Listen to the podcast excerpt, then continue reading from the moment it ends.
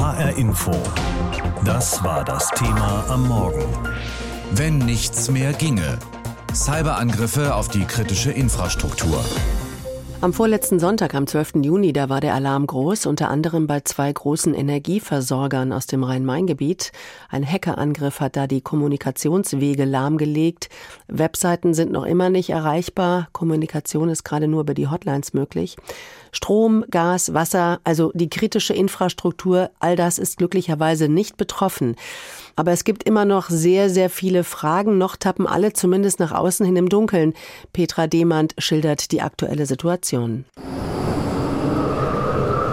Die Straßenbahnen rumpeln über den Darmstädter Luisenplatz. Glücklicherweise. Das hätte auch alles ganz anders ausgehen können. Denn von dem Hackerangriff letzte Woche ist neben den Mainzer Stadtwerken, dem Frankfurter Entsorger FES, der Darmstädter Bauverein AG und der Entega auch das Darmstädter Nahverkehrsunternehmen HEAG Mobilo betroffen. Wir arbeiten mit Hochdruck daran, unsere Systeme zu reparieren. In den kommenden Tagen kann es vereinzelt zu Verspätungen und Fahrtausfällen kommen. Wir setzen jedoch alles daran, die Einschränkungen für unsere Fahrgäste so gering wie möglich möglich zu halten. Das teilt HEAG Mobilo in einer schriftlichen Stellungnahme mit. Weitere Informationen sind aus dem Unternehmen gerade nicht herauszubekommen.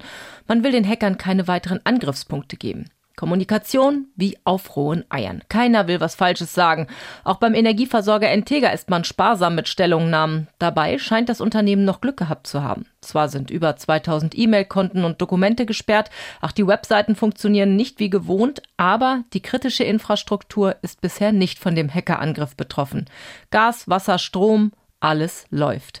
Beruhigend, besonders in Zeiten explodierender Energiepreise und zugedrehter Pipelines. Aber auch die Daten der Kunden sind sicher, sagt Entega-Sprecher Michael Ortmanns. Alleroberste Priorität hat seitdem der Schutz der kritischen Infrastruktur. Die kritische Infrastruktur ist abgekoppelt von diesen Systemen und somit nicht Teil des Angriffes.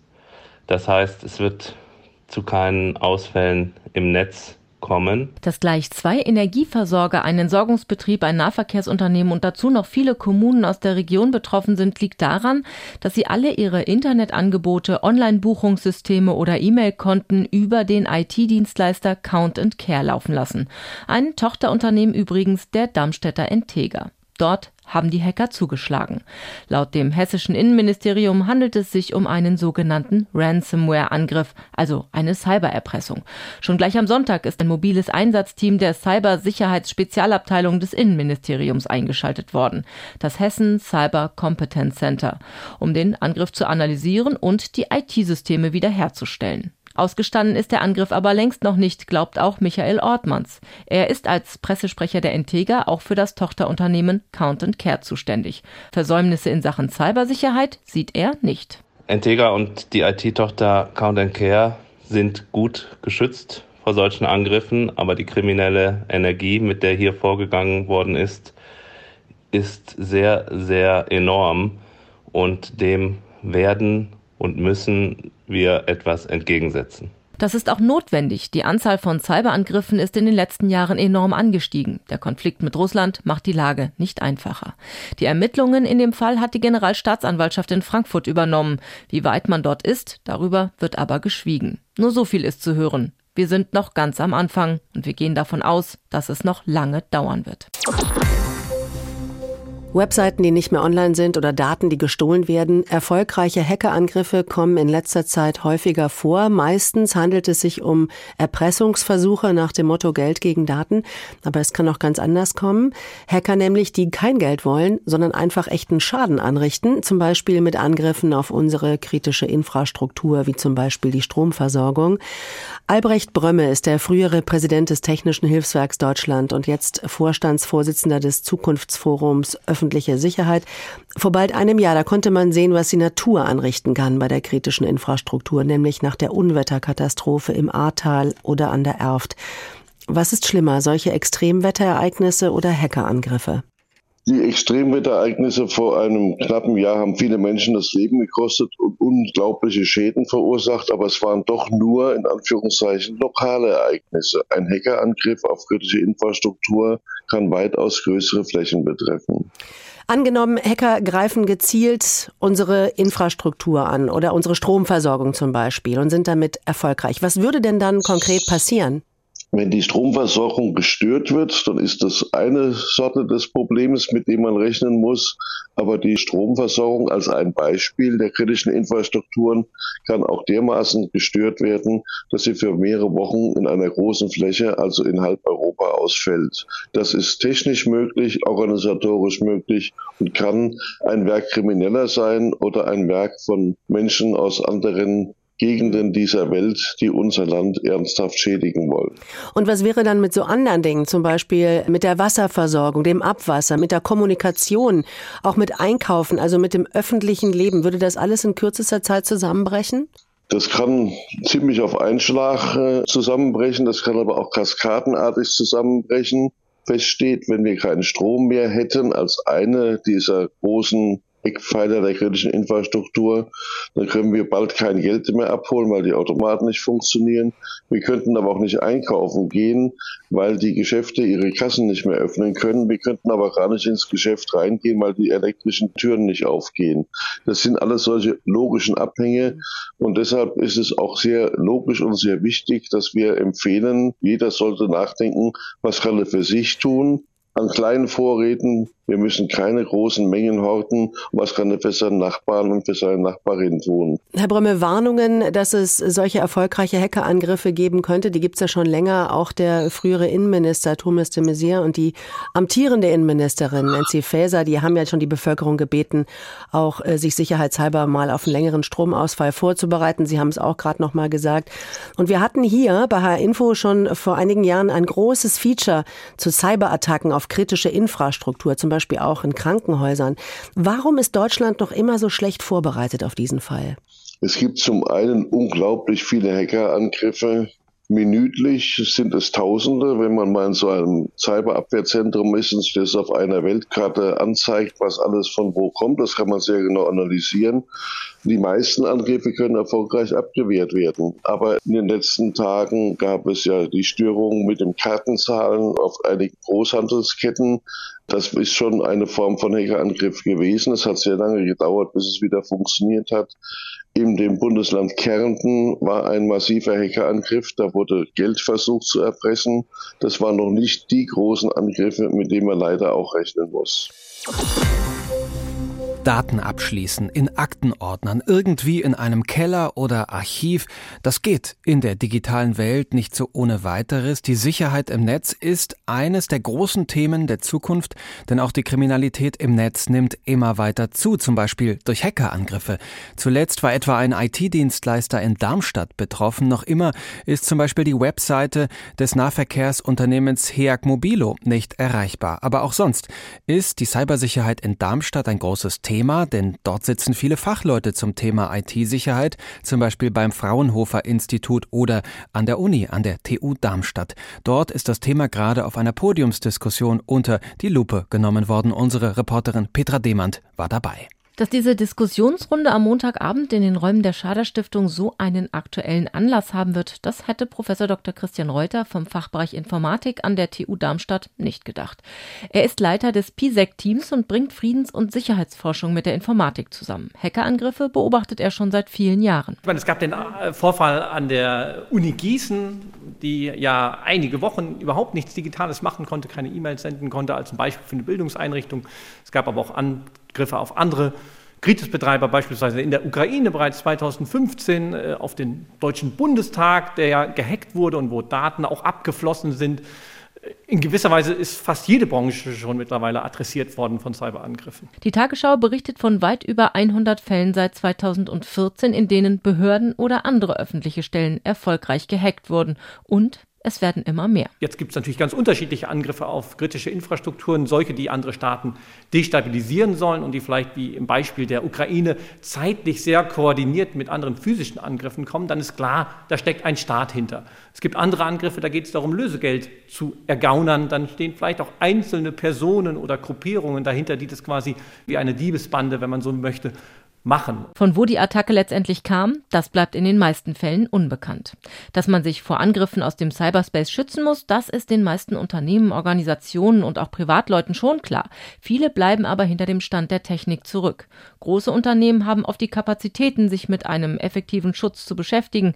Betreiber sogenannter kritischer Infrastrukturen sind sowieso verpflichtet, einen gewissen Schutz vorzuhalten. Aber es gibt eben auch die anderen. Gerade kleinere und mittlere Unternehmen haben eigentlich auch mitunter essentielle Risiken, aber vielleicht gar nicht die Kapazitäten, sich selbst so umfangreich damit zu beschäftigen. Und dass da, glaube ich, dann schon noch eine Lücke herrscht. Sehr hilfreich wäre zum Beispiel eine Art Havarietraining in Firmen und Verwaltungen, sagt Kirstin Scheel vom Fraunhofer Institut für sichere Informationstechnologie in Darmstadt. Es ist wunderbar, wenn ich Backups habe, aber wenn ich noch nie ausprobiert habe, ja, was passiert denn wirklich, wenn jetzt mein Gerät verschlüsselt ist oder meine Firma, die Hauptgeräte verschlüsselt sind, das merke ich ja im Zweifelsfall immer erst, wenn ich es mal ausprobiere. Und deswegen sollte ich mich da tatsächlich auch darauf vorbereiten.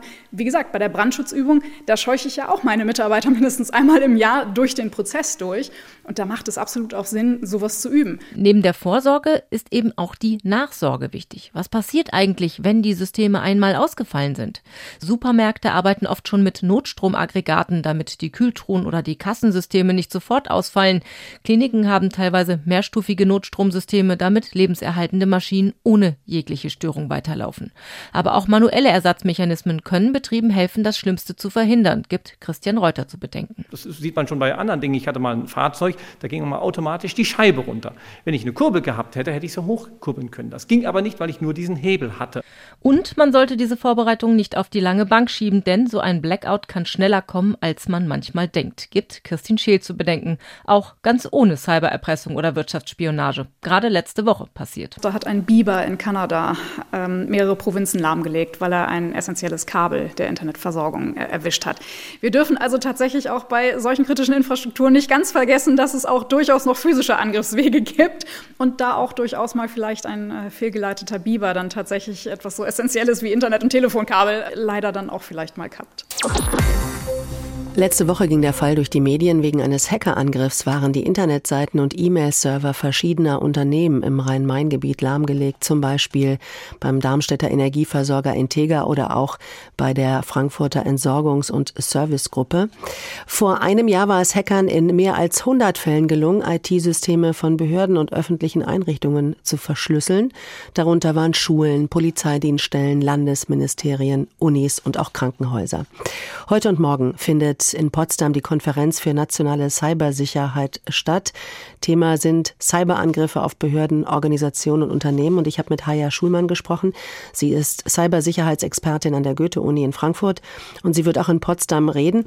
Ich habe mit ihr vor der Sendung gesprochen und sie gefragt, Hackerangriffe passieren ja jeden Tag zu Tausenden auf deutsche IT-Systeme. Und ganz oft ist das sogenannte Ransomware-Angriffe, also Erpressungsversuche nach dem Motto, zahlt uns Geld und dann geben wir wir eure Daten wieder frei. Wie erklären Sie sich das, dass sowas anscheinend öfter passiert? Angriffe sind einfach sehr belohnend. Man kann viel Geld gewinnen, ohne dass man sich vor der Stelle bewegen muss. Dazu noch die wirtschaftliche Situation in Ländern, von denen die Hacker agieren, ist schlecht. Also zum Beispiel äh, Russland ist sehr aktiv in diesem Bereich. Jetzt wegen der Sanktionen, die wirtschaftliche Situation natürlich verschlechtert sich weiter. Und die Angriffe, Cyberangriffe werden in Russland nicht verfolgt. Deshalb werden wir sicherlich immer mehr Cyberangriffe sehen. Viele Opfer bezahlen Lösegeld. Deshalb natürlich, es ist äh, ein lukrativer Geschäft für die Kriminelle. Also das verstehe ich, diese Erpressungsversuche sind das eine. So richtig gefährlich kann es aber dann werden, wenn Hacker die kritische Infrastruktur angreifen, also zum Beispiel Strom, Wasser, Gasversorgung. Wie gefährdet ist denn diese kritische Infrastruktur bei uns? Also wir sehen erstmal, es gibt äh, viele Angriffe gegen die kritische Infrastruktur und ich denke da nicht nur an die äh, offiziell als kritisch anerkannten großen Einrichtungen, sondern auch an die Stromerzeugung, Telekommunikation, Kommunen, kleinere Krankenhäuser, Forschungseinrichtungen und äh, es gab bereits zahlreiche Angriffe von Kriminellen auf Behörden und Universitäten und Kommunen. Also wir sind sehr verwundbar. Im schlimmsten Fall könnte es tatsächlich zu Stromausfällen natürlich auch kommen, um Problemen bei der Wasserversorgung oder Lahmlegung von Computernetzwerken. Und sogar kleinere Ausfälle können zu großen Problemen führen. Ein gutes Beispiel ist der äh, Cyberangriff auf das Kasat-Satellitennetz im Zusammenhang mit dem Ukraine-Krieg. In Deutschland wird äh, dieses Satellitennetz dazu verwendet, Windkraftanlagen fernzusteuern und äh, das hatte Auswirkungen, dass die Windkraftanlagen könnten nicht ferngesteuert werden. Und der, das Risiko ist offensichtlich. Ja, das ist, zeigt, wie eng das alles zusammenhängt. Ja. Und ein anderes Beispiel ist die Colonial Pipeline in den USA letztes Jahr. Der Cyberangriff gegen die Colonial Pipeline hat zu äh, Benzinversorgungsengpässe geführt in Ostküste. Also das ist auch äh, kritische Infrastruktur, könnte man sagen. Solche Angriffe kommen vor und äh, manche sind auch erfolgreich.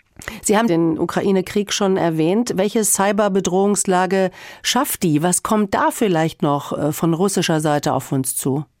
Das ist eine gute Frage. Zusätzlich zu äh, Kollateralschäden. Es ist natürlich so, wir werden immer mehr Ransomware-Cyberangriffe sehen. Und der Punkt mit Angriffe ist, äh, die erfolgreichen Angriffe sind die, die nicht entdeckt werden. Und sobald die Schaden sind spürbar, dann entdecken wir die Angriffe. Zum Beispiel, wenn die äh, Verbindung ist weg oder wenn unsere Privatdaten wurden gestohlen und verkauft oder uns fehlt Geld äh, und so weiter auf der Bankkonto. Als Beispiel äh, sind die Bundestag-Hackerangriffe, die waren in 2015 und 2016 und die wurden Monate nicht entdeckt. Das heißt, wir wissen nicht, ob es in unserer kritischen Infrastruktur oder anderer Infrastrukturen, Industrie, Behörden, ob es nicht Kompromittierungen schon gibt. Die Frage ist natürlich, ähm, was kann, was muss man tun? Was kann zum Beispiel die Bundesregierung tun, um eben die IT-Sicherheit in Deutschland äh, zu stärken? Also erstmal eigene IT konsequent abzusichern. Das ist natürlich das wichtigste Instrument, um Cyberangriffe abzuwehren.